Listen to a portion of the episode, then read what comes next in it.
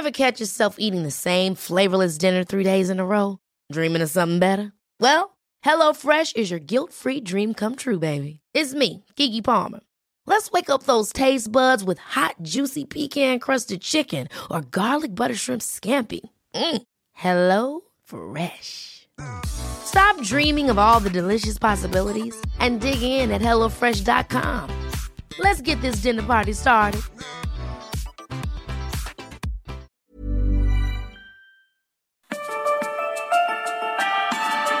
Esta es la mesa de análisis a fuego lento. Bajo la conducción de Alfredo González Castro en el Heraldo Radio.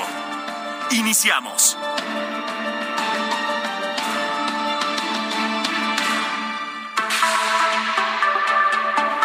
Son las nueve de la noche en punto, tiempo del centro de la República. Muy buenas noches, bienvenidas, bienvenidos a esta mesa de opinión. Los saluda su servidor y amigo Alfredo González Castro con el gusto de cada martes comentarle que estamos transmitiendo desde nuestras instalaciones acá en el sur de la Ciudad de México a través del 98.5 de su frecuencia modulada con una cobertura en prácticamente todo el territorio nacional y también allá en los Estados Unidos gracias a la cadena del Heraldo Radio.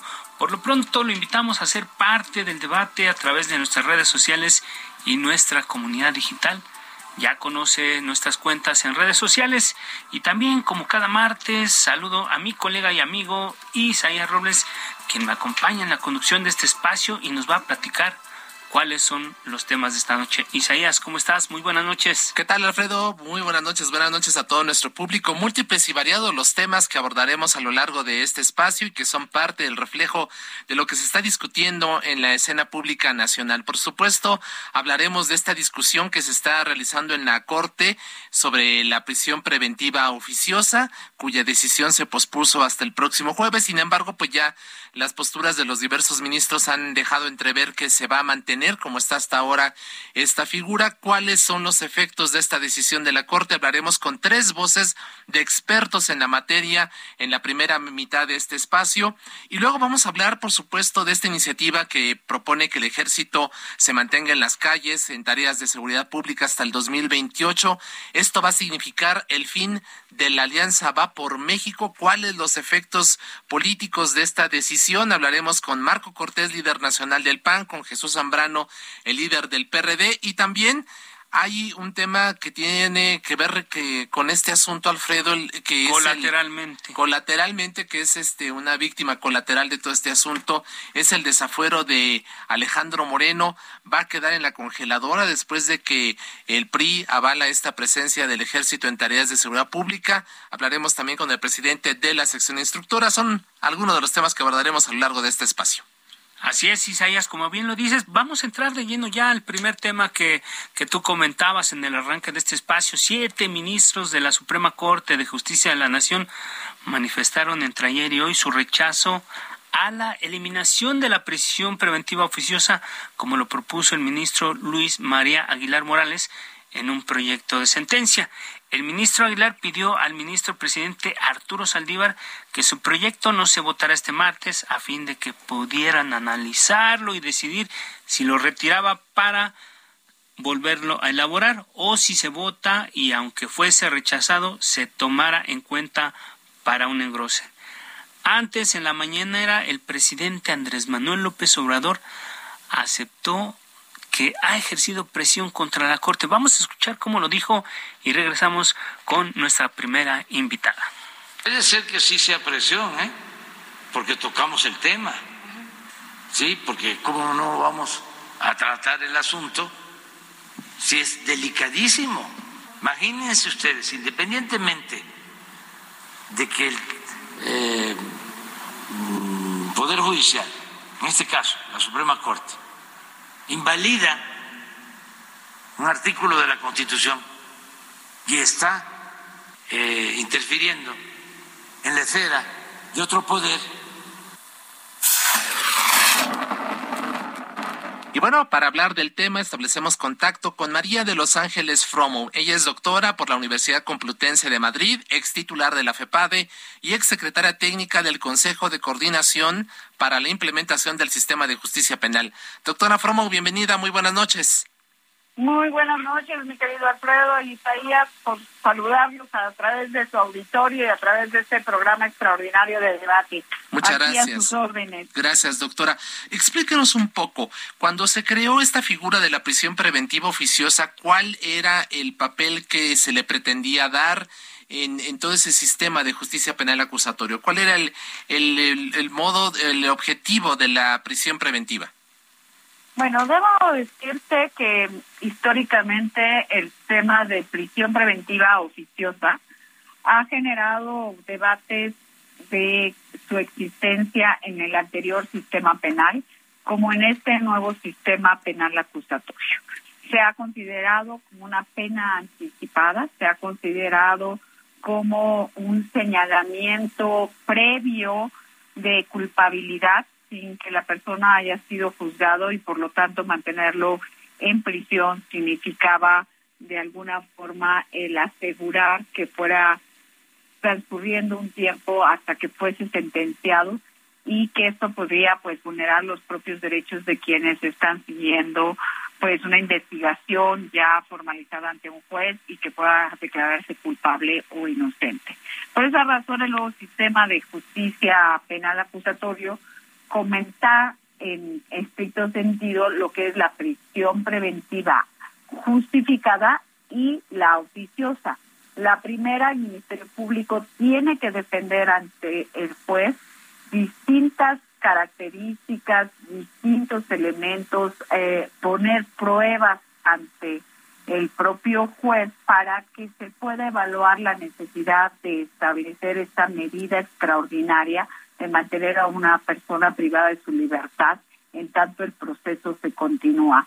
Ello porque pues se establecen una serie de medidas previas, que sería el uso de un brazalete, el que vaya y se firme, el, que pueda estar en su domicilio, como una prisión eh, preventiva eh, en su casa, todo ello conlleva toda una serie de consideraciones que se les llaman medidas cautelares. Estas medidas el juez tiene la capacidad, de acuerdo a lo que se argumente por ambas partes, por los defensores, por el Ministerio Público, por los asesores jurídicos de víctimas, de por qué una persona tiene que permanecer en privación de libertad eh, o, en su caso, mediante una serie de medidas que aseguren que el proceso penal continúe.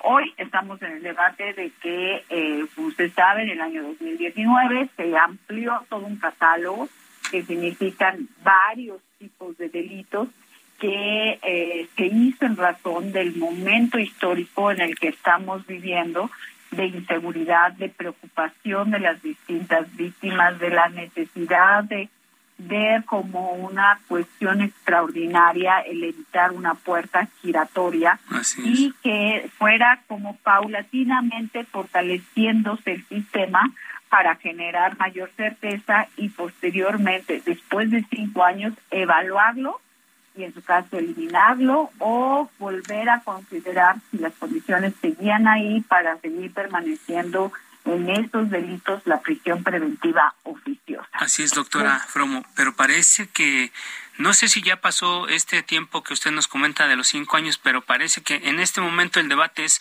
porque se está haciendo abuso de esta figura de la, ah, de la prisión preventiva oficiosa o porque es necesaria, según dice el gobierno de la Cuarta Transformación. La pregunta que le quiero hacer directamente, ¿se ha hecho un abuso de esta figura? ¿Se ha corrompido? ¿Cuál es la visión que tiene usted sobre esto? Mira, déjame decirte que desafortunadamente, eh, incluso porque desde el 2018 existía la obligación en las leyes de medir, de evaluar, de dar seguimiento a toda la evolución del sistema penal acusatorio para irlo ajustando y para irlo perfeccionando. Cuestión que no se ha hecho. Todavía en el 2019 que se hace esta reforma, se establece claramente que debe evaluarse eh, esto de manera que con informes periódicos de las autoridades se puedan tener elementos fácticos para saber cuál es la situación que guarda la aplicación de la prisión preventiva. Hoy no tenemos información técnica, no tenemos información estadística de qué está pasando. Yo he escuchado todos estos días el debate, en, sobre todo en la opinión pública, entre los académicos, entre los técnicos, de distintas posturas, de mantenerla y de eliminar la prisión preventiva oficiosa para este nuevo catálogo de delitos que se incorporó en el 2019.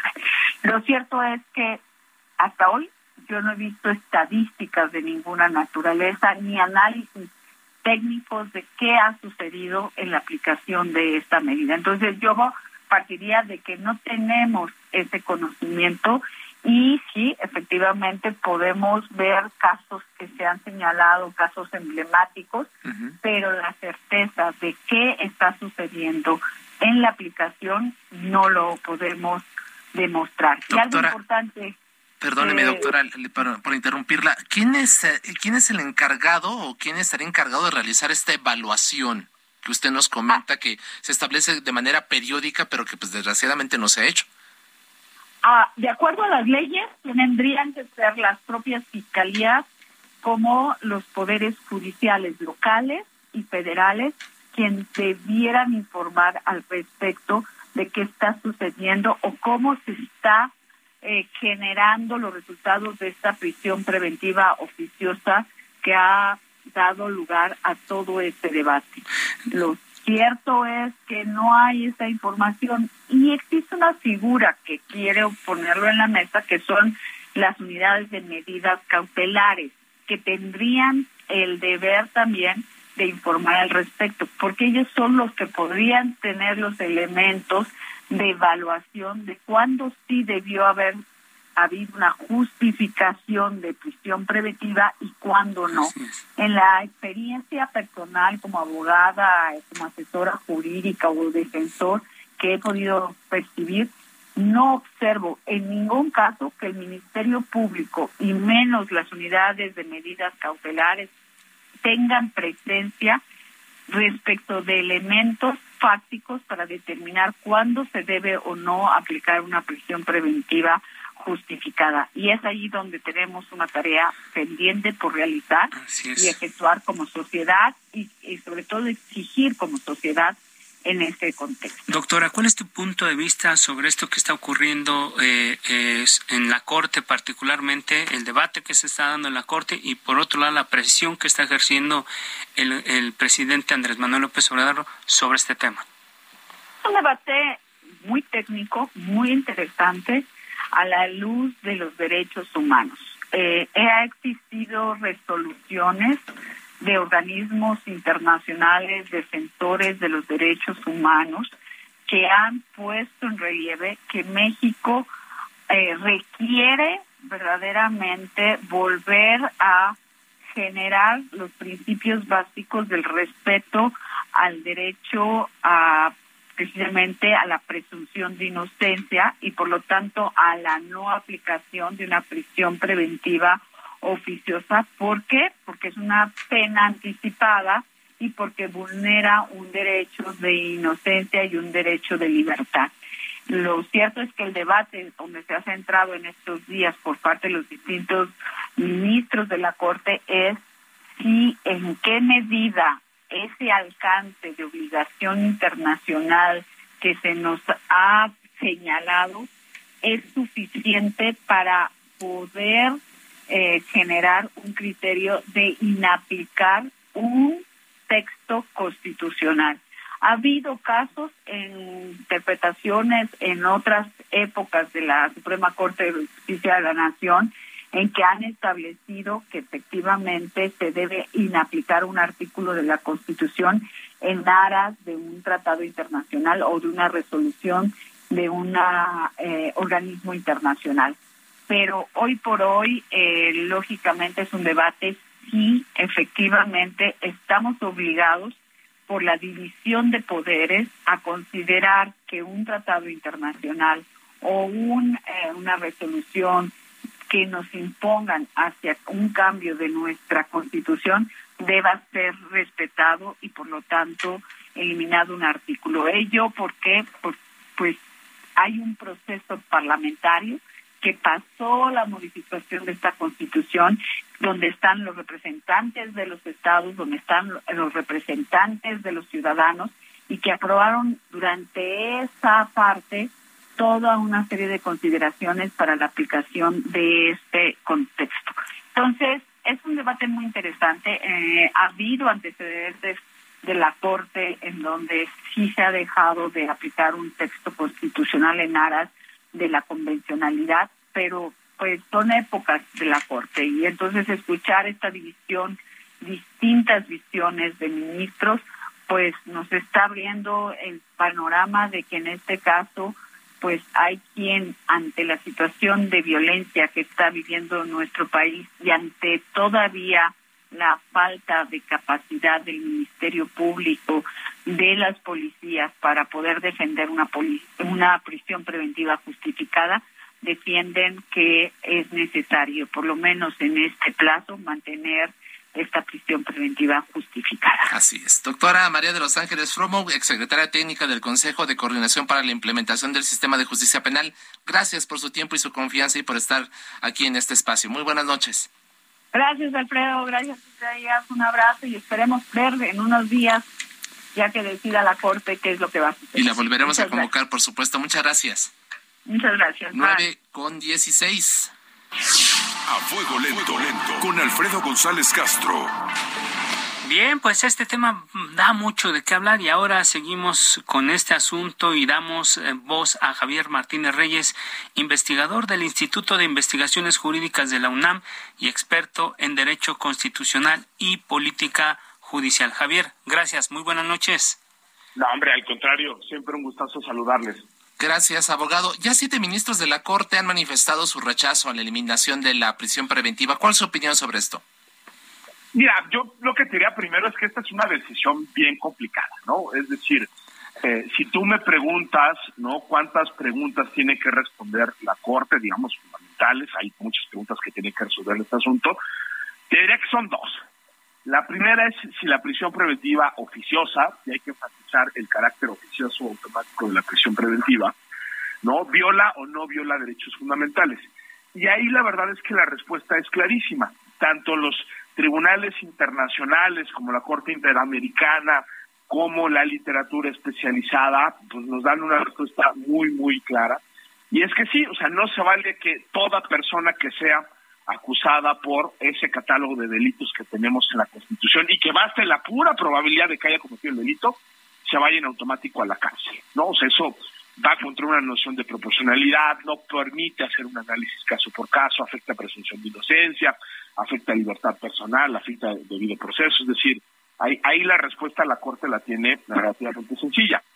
La pregunta que no es sencilla es si a la Corte le toca o no le toca decir si se aplica o no se aplica la Constitución, ¿no? Y ese sí es un debate muy importante que yo te diría, lo podríamos resumir en la pregunta de quién tiene la última palabra ¿no? en una democracia constitucional eh, como México. Son las y los legisladores que reforman la Constitución, ¿no? tanto federales y locales, o son los 11 jueces constitucionales que tenemos en la Suprema Corte de Justicia. Y dependiendo de cuál sea la respuesta, pues veremos si la Corte puede o no puede. Hoy, como, como mencionabas, ya hay creo que una mayoría muy clara de juezas y jueces que no quieren decir con todas sus letras que se puede dejar de aplicar la Constitución, en particular ese artículo 19 constitucional que dice que para una serie de delitos se impone la prisión automática, ¿vale? Y yo creo que ahí ya va a ser muy difícil que se mueva. Sin embargo, hay algunos ministros, ¿no? Eh, comenzando por el ministro eh, Juan Luis González Alcántara Carrancá y otros que hablaron el día de hoy, que lo que nos dicen es, a ver, quizá no podemos dejar de aplicar la Constitución tal cual, pero podemos hacer una interpretación para que la prisión preventiva no sea tan, este, déjame ponerlo así, violatoria o no afecte tanto derechos fundamentales. Y, parece que por ahí puede ir la solución. Y sobre eso, Javier, eh, yo justo te quiero preguntar, o sea, tú, tú que eres estudioso del tema y que tienes un diagnóstico de lo, que está ocurriendo con este recurso, ¿cuántas personas alrededor hay en prisión sin haber recibido sentencia y quiénes son los más afectados sobre este esta figura de la, de la prisión preventiva oficiosa? No, a ver, las, las personas que están en prisión preventiva se cuentan por decenas de miles, ¿no? Es decir, las, las cifras que tenemos son alrededor de 90 mil eh, personas que están en prisión preventiva. Estas son de personas, déjame lo enfatizo, que son formalmente inocentes, ¿no? O sea, digamos, hay esa regla, ¿no? De la presunción de inocencia, de que a todos los tienen que tratar y considerar como inocentes hasta que en un juicio con, con, pruebas se demuestre más allá de cualquier duda razonable que somos culpables de la comisión de un delito. ¿no? Entonces son personas que no han recibido sentencia, que no han tenido su día en la corte y sin embargo, a final de cuentas, están ahí privadas de, su libertad. ¿no? Entonces esto es eh, pues, realmente dramático y muy preocupante. Y sobra decirlo, pero es importante, pues quiénes son las personas, o sea, o a quién afecta más este tipo de medidas como la prisión preventiva, pues a los estratos de la sociedad menos favorecidos, a quienes no tienen los recursos económicos para pagarse un buen abogado, ¿no? Porque en, un país con estas tremendas desigualdades, con un sistema de justicia que no funciona bien, con defensorías públicas a las que les faltan muchísimos recursos, pues la verdad es que la inmensa mayoría de las personas que están ahí es en buena medida porque no pudieron tener una eh, defensa no lo suficientemente buena, por ejemplo, para que no las vincularan a proceso o para que no las acusaran por esos delitos, no digamos este del catálogo, sino que se lograra la vinculación quizá por otros que no tenían eh, la medida cautelar o incluso los que están en prisión preventiva justificada, pues probablemente no tuvieron un buen abogado que demostrara que no había un riesgo de fuga, que no había riesgo para las víctimas, que no había eh, riesgo para el desarrollo de la, de la investigación. Entonces son las personas pobres las que resienten más esta medida y pues eso es un poco paradójico porque estamos en un gobierno que se dice primero los pobres al pueblo, claro, y, y adopta este tipo de, medidas que son populismo penal eh, puro y duro y que afectan desproporcionada precisamente eh, a las personas más pobres. Así es. Javier Martín Reyes, abogado, investigador del Instituto de Investigaciones Jurídicas de la UNAM. Gracias. Seguiremos abriendo contigo espacios a lo largo de toda nuestra programación para seguir analizando esta decisión de la Corte. Por lo pronto, muchas gracias. Muy buenas noches. No, hombre, al contrario, un abrazote, que estén muy bien. Gracias. Gracias. Bien, cerramos ahora este análisis con la opinión de Luis Eliu Tapia Olivares, abogado especializado en derechos humanos. Bienvenido, muy buenas noches, Luis, ¿cómo estás? Hola, ¿qué tal? Eh, buenas noches, un, un, saludo, un saludo a la audiencia. Eh, Luis, en tus eh, textos allí en Nexos has establecido que esta prisión preventiva viola derechos humanos, el debido proceso, la presunción de inocencia. ¿Decepcionado por la posición de siete ministros de la Corte que están por mantenerla? Pues todavía con, con expectativa. Ciertamente las posiciones han sido divididas y yo hasta este momento no perdería la, la esperanza, ¿no? Eh, la votación no se ha levantado, ciertamente hemos escuchado eh, eh, algunas intervenciones que estarían en la posición de no revisar la, la figura. Yo creo que hay cuatro personas, no, al menos que, que estarían en esa en esa disposición de no revisarla pero habrá que esperar la nueva propuesta que presente, eh, bueno, no sé si será una nueva propuesta o habrá algunas modificaciones que presente el ministro Aguilar y a partir de eso ver si se puede construir una votación de, de ocho. Yo diría que no, no perdamos todavía la, la esperanza sobre, sobre eso. Me preocupa que haya posiciones todavía, eh, eh, digamos, que no en la Suprema Corte de Justicia de la Nación que no asuman que en México hubo un cambio en la Constitución a partir de 2011, una reforma de derechos humanos muy importante y que todavía haya concepciones soberanistas sobre los derechos humanos, ¿no? Y este debate de que si la Constitución no eh, está por encima de los tratados o los tratados por encima Luis, de nos gana el tiempo. Eh, solamente quisiera preguntarte, ¿estás a favor o en contra de que se elimine esta figura de la de la prisión preventiva oficiosa? Yo estoy a favor de que se elimine la figura de, de prisión preventiva oficiosa. Creo que es una, una figura muy ominosa, que viola derechos humanos y que no ha permitido que el sistema penal acusatorio se implemente correctamente en, en México. Tiene unos incentivos que hacen que la gente pase su proceso en, en la cárcel y que además eh, terminan por no fortalecer la investigación. Se, se envía el mensaje a las fiscalías que simplemente con acusar a una persona con uno de los delitos que está en el artículo 19 de la Constitución, terminará en la cárcel claro. de todo su proceso. Luis Elío Tapia, muchas gracias por estar con nosotros esta noche. Hacemos una pausa, volvemos. Está usted en la mesa de análisis a fuego lento con Alfredo González Castro por el Heraldo Radio. La polémica y el debate continúan después del corte. No se vaya.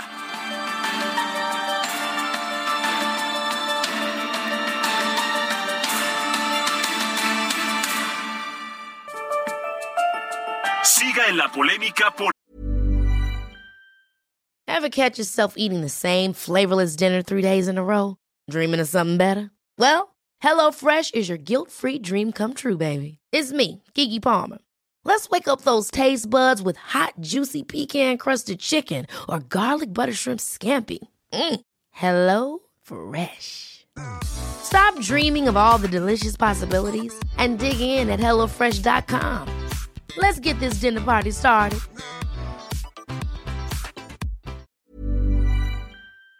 El Heraldo Radio, con los que saben de política y la desmenuzan, en la mesa de análisis a fuego lento, con Alfredo González Castro. Regresamos.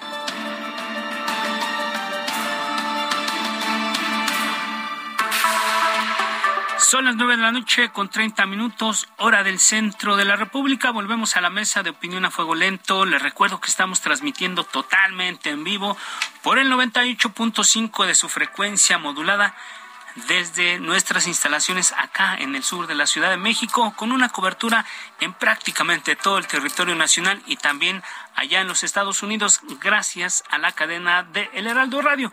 Estamos de regreso, Isaías, amigos del auditorio, con un tema que también es parte de la coyuntura política y del momento que estamos viviendo allá en el Congreso de la Unión. Isaías. Así es, Alfredo. La diputada federal del PRI, Yolanda de la Torre, sorprendió con la presentación de una iniciativa para ampliar de 2024 a 2028 la presencia de elementos de Fuerzas Armadas en las calles realizando tareas de seguridad pública.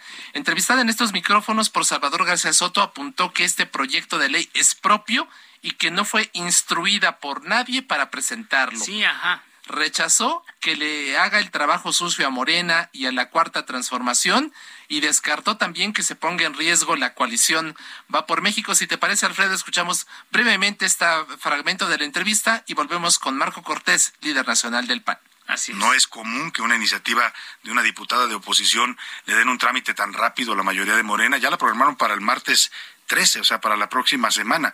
Esto habla de que, pues claramente usted les dio un tema que ellos querían. No, lo que yo le di es una salida para proteger a los ciudadanos. Ellos no son capaces de aceptar que su estrategia no ha funcionado y que han sido ineptos. Esta iniciativa, con toda claridad se lo digo, no pone en riesgo la coalición porque no habría una razonabilidad. No habría una razón de fondo. ¿Por qué? Porque no trastoca el diseño, la naturaleza y la jerarquía de la Guardia Nacional. Ya lo decía Isaías Marco Cortés, presidente del Partido Acción Nacional, está en la línea a fuego lento. Bienvenido, muchas gracias Marco, ¿cómo estás? Hola, Alfredo Isaías, qué gusto saludarles. Muy buenas noches. Gracias, Marco. En la tarde, Rubén Moreira, coordinador del PRI en San Lázaro, dijo que la iniciativa que extiende la presencia del ejército en las calles es inamovible y tu homólogo del PRI, Alejandro Moreno, advirtió que nadie le pone ultimátum. ¿Qué le respondes a ambos, Marco? No, nosotros, claro que no ponemos ni, ni ultimátumos, ni estamos buscando dar órdenes a nadie. Lo que buscamos es poder seguir construyendo en beneficio de México. Es cumplir nuestro compromiso de cuidar al INE, la democracia, de evitar que continúe la peligrosa militarización del país, que además no ha dado resultados. Las cosas están peor que nunca en violencia e inseguridad y hoy la Guardia Nacional está encabezada por un militar desde hace tres años y medio y está conformada en su gran mayoría por militares. No está dando resultados. Y esto además lo están haciendo de manera inconstitucional.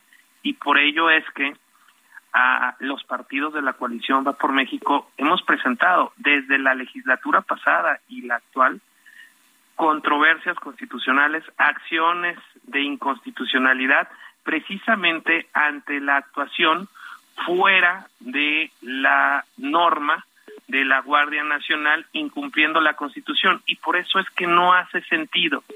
Si la estrategia de seguridad es fallida y estamos peor que nunca, si hoy la Guardia Nacional está encabezada por un militar y además conformada por militares, y vemos que la violencia y la inseguridad se ha salido de control, quiere decir que es una estrategia equivocada y que se tiene que corregir, porque este gobierno lo que hizo fue desde inicio desmantelar las policías civiles, lo que hizo de entrada fue quitarles recursos a las policías estatales, a las municipales completamente y implantar una policía militar que va contra el mandato constitucional.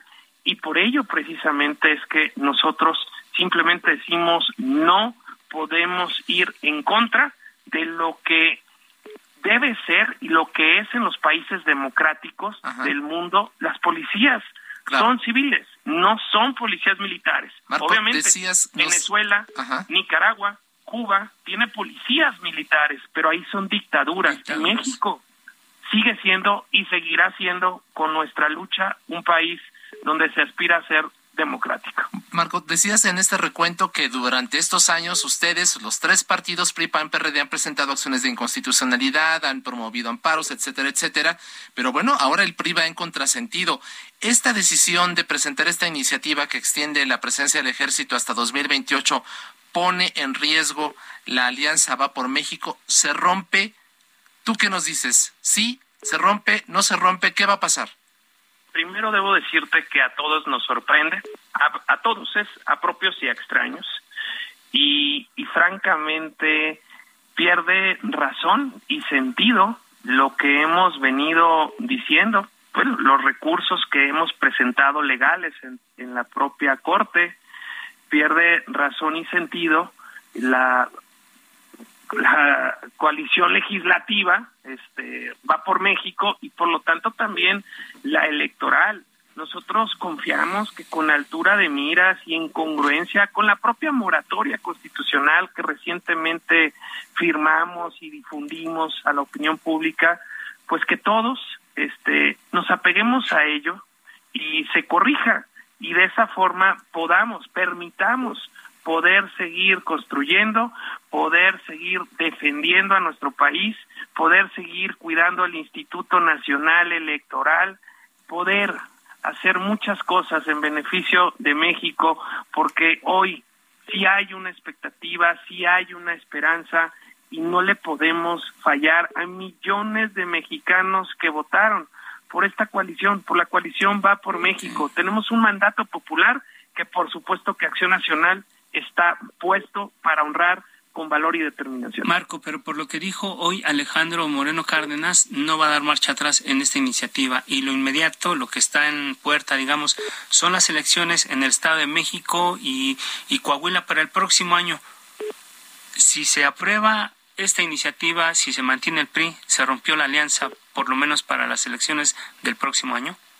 Por eso les decía, yo confío que se corrija, que se retire la iniciativa, que se corrija, que se vote en contra por los legisladores del Partido Revolucionario Institucional y que entonces podamos seguir hablando y construyendo en beneficio de México, porque además es un absoluto contrasentido con todas las acciones legales que hemos emprendido, con todos los pronunciamientos políticos que hemos dado, con la moratoria constitucional que hemos firmado y por si fuera poco, pues el resultado de esta militarización que lleva tres años y medio de la Guardia Nacional, pues ha resultado una estrategia fallida que ha incrementado la violencia y la inseguridad, demostrando que esa no es la ruta. Pero uno te escucha y, parece que es una esperanza. y si vamos en el sentido incorrecto, pues entonces, ¿para qué ampliar el plazo para que continúe la ilegalidad y la violación a nuestra Constitución. Pero parece que te escuchamos y es solamente una esperanza, porque lo que dijo lo que dijo uh, Alejandro es claro. Ellos no van a aceptar ninguna postura diferente a lo que inamovible, dicen. Yo esperaría que sí se recapacite, se corrija, por parte de la dirigencia nacional del PRI y que los legisladores priistas tengan la última palabra.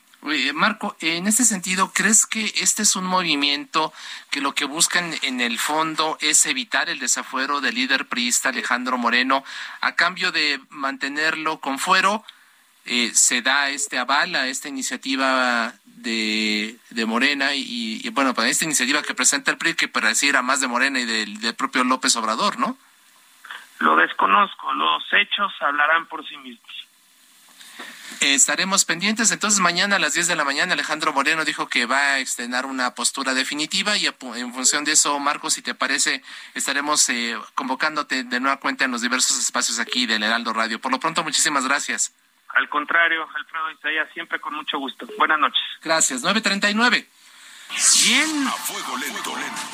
Otro protagonista de esta historia, aliado del PRI, es el PRD. Y ahora damos la bienvenida esta noche a Jesús Zambrano, dirigente del partido del, del Partido del Sol Azteca. Jesús, muy buenas noches, ¿cómo estás? Muy buenas noches, amigos. Con gusto saludarlos y a sus órdenes, como siempre.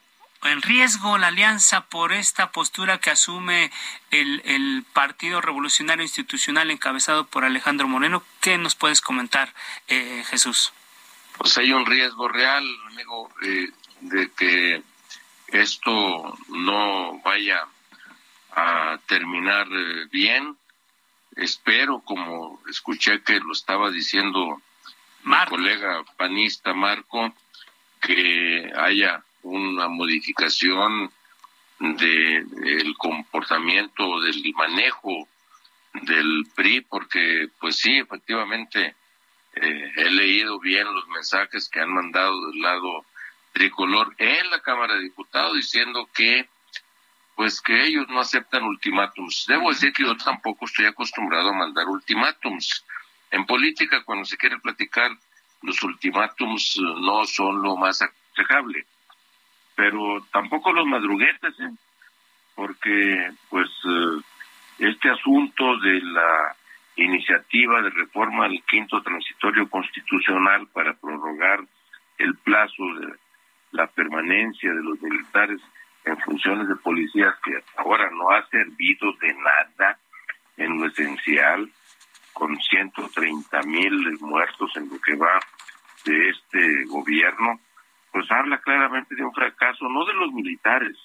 No estamos en contra de que los militares participen en funciones de policía, pero eh, es un fracaso de la estrategia del gobierno federal que hasta los ha humillado, los hemos visto en videos en diversas eh, regiones del país huyendo, eh, siendo correteados por las bandas del crimen organizado y, a eso hasta humillándolos los a eso los somete el gobierno de este hombre que está en la presidencia de la República entonces, bueno, eh, ¿cómo sin discutir, eh, sin valorar, sin analizar el asunto de una estrategia que no está funcionando de antemano, sin que el asunto estuviera discusión? Alfredo Isaías, en, eh, el, en, en el tablero nuestro de la coalición, de repente aparece por ahí metida como a, a trasmano eh, una iniciativa de una diputada del PRI diciendo que prorrogan el plazo para que los militares sigan en eh, funciones de policía hasta el 2018, de cuando incluso su término del plazo es marzo del 2024, falta año y medio, pues ¿por qué no nos dimos el tiempo para discutir eso? Entonces esto pues sí genera situaciones de incomodidad, de, dudas, de, naturales desconfianzas en muchos sentidos en lo que corresponde a este comportamiento allí en San Lázaro.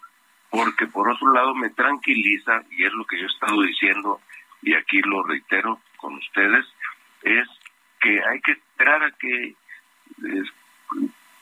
transcurra el proceso legislativo en el Senado de la República, porque allá va a llegar la minuta esta de la Guardia Nacional Y si se vota eh, por el PRI dándole los votos a Morena para una reforma constitucional al quinto transitorio, violando los acuerdos que teníamos de moratoria constitucional de la coalición en esta materia, entonces ya eh, eh, tenemos la información pues que se ha hecho pública de que en el Senado de la República no van a acompañar esta reforma. Entonces hay que esperar. Justo era lo que te quería comentar. Te quería preguntar esto, Jesús. Ya el coordinador del PRI en el Senado de la República, Miguel Ángel Osorio, ya dijo que no van con la postura del, de su partido allá en San Lázaro. Pero entonces parecería que esta es una estrategia de Alejandro Moreno por salvar todo lo que ya sabemos de él, que lo están persiguiendo judicialmente. Hoy la gobernadora Campeche dice que ya no lo van a tocar en el martes del jaguar. Entonces, ¿dónde queda el compromiso y la palabra de Alejandro con ustedes? Porque parece que es un rompimiento de la alianza. ¿Qué nos puedes comentar? No, ver, yo no me eh, querría meter eh, en, ese terreno porque ya sería de las interpretaciones. Y eso cuando quieres eh, mantener acuerdos, una alianza que es necesaria para la vida del país, entonces pues no creo que sea lo aconsejable. Mm, se presta muchas interpretaciones, por supuesto, y genera, por lo que a nosotros nos corresponde, a Marco y a mí, porque sí lo hemos platicado, pues nos genera ya de entrada desconfianza en el trato, no nos deja un buen sabor de boca, pero en, en la vida, en la política como en la vida, nada es eh, para siempre, entonces también eh, hay, hay que seguir trabajando para seguir dialogando, construyendo acuerdos y en todo caso los asuntos que se están dando en el seno del PRI, estas diferencias que efectivamente se están manifestando públicamente, eh, que pues si en el en San Lázaro el PRI maneja una posición con Alito ahí al frente, y en el Senado le dicen, aquí eso no va a pasar. Bueno, a mí me tranquiliza porque el acuerdo y la coalición es entre instituciones políticas. el problema es que justamente lo estás comentando tú, ¿no, Jesús? Que, que eh, por el lado, o sea, el líder del PRI es diputado y está justamente ahí. Entonces, eh, digamos, la, la, con la institución que está representada en estos momentos en la persona de Alejandro Moreno. Y es muy delicado eso, efectivamente, eso genera una situación de incertidumbre, pero yo esperaría, y lo digo con todo respeto, que en el seno del PRI, en la bancada del PRI en San Lázaro, y luego después en el Senado de la República, se imponga la cordura y especialmente se imponga el interés superior del país, porque hoy el interés superior del país es mantener la coalición va por México, que no se vaya a romper, no a costa de lo que sea, sino respetando los acuerdos eh, que nos dieron origen.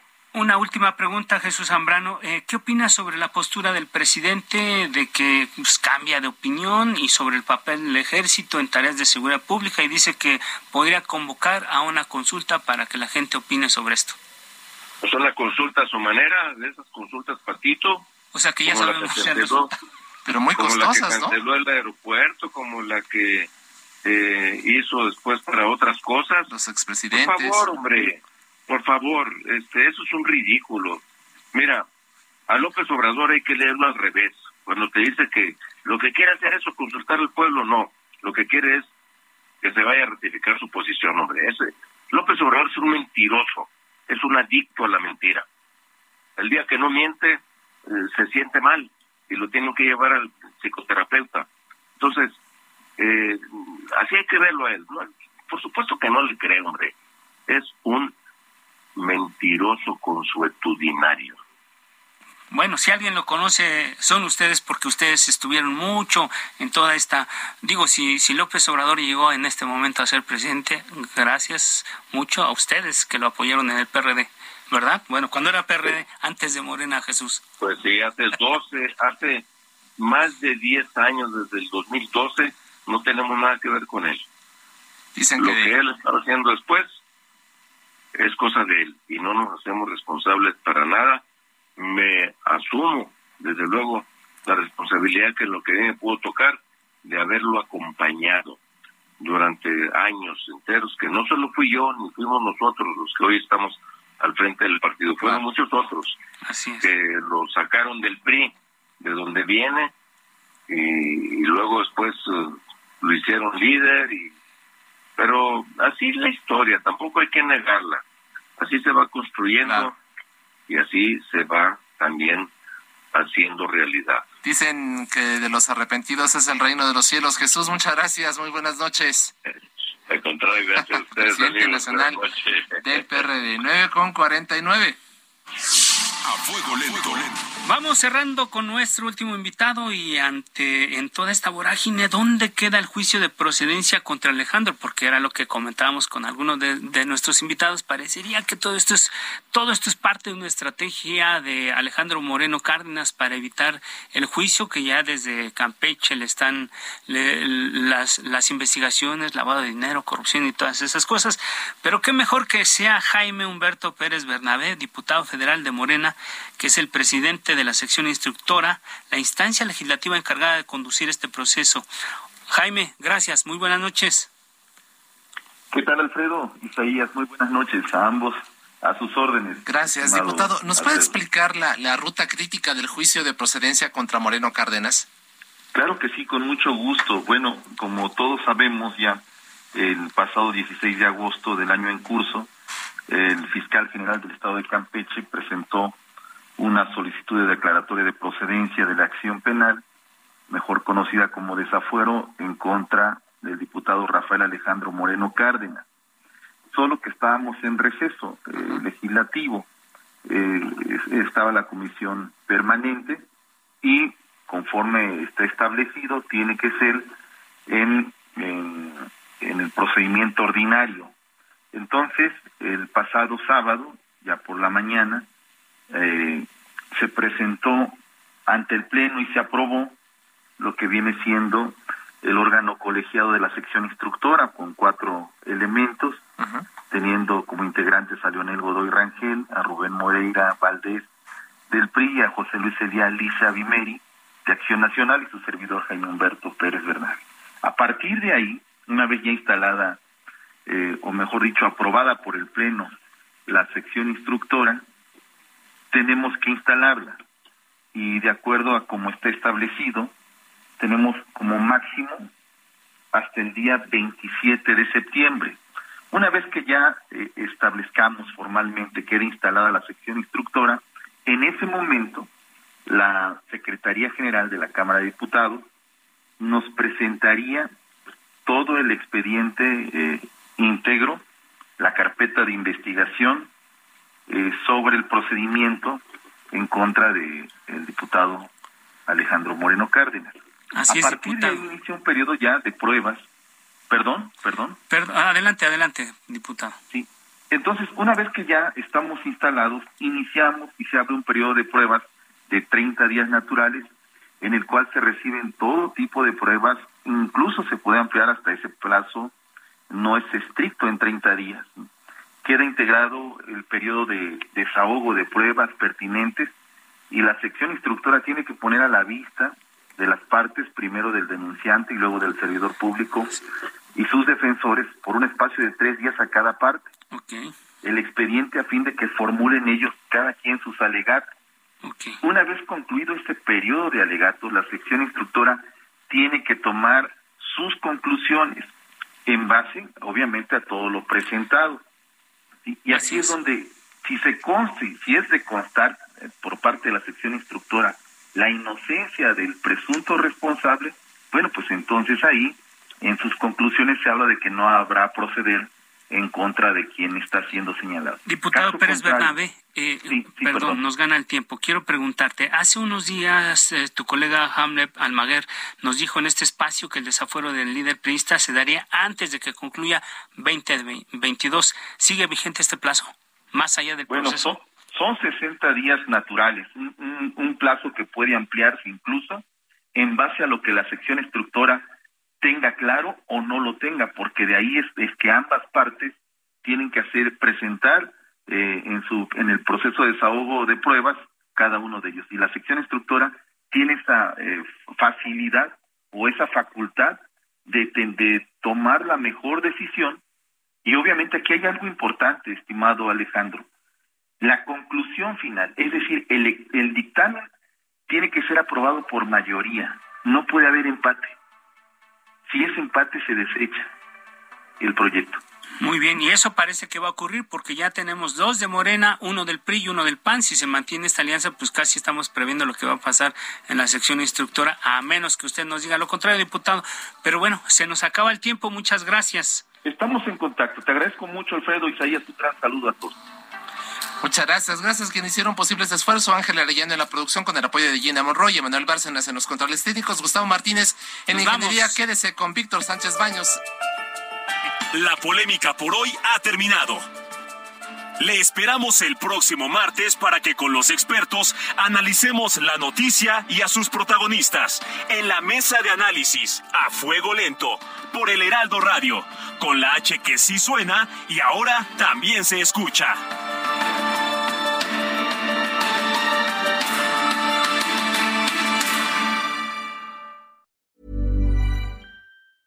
Ever catch yourself eating the same flavorless dinner three days in a row? Dreaming of something better? Well, HelloFresh is your guilt-free dream come true, baby. It's me, Kiki Palmer. Let's wake up those taste buds with hot, juicy pecan-crusted chicken or garlic butter shrimp scampi. Mm. Hello Fresh. Stop dreaming of all the delicious possibilities and dig in at HelloFresh.com.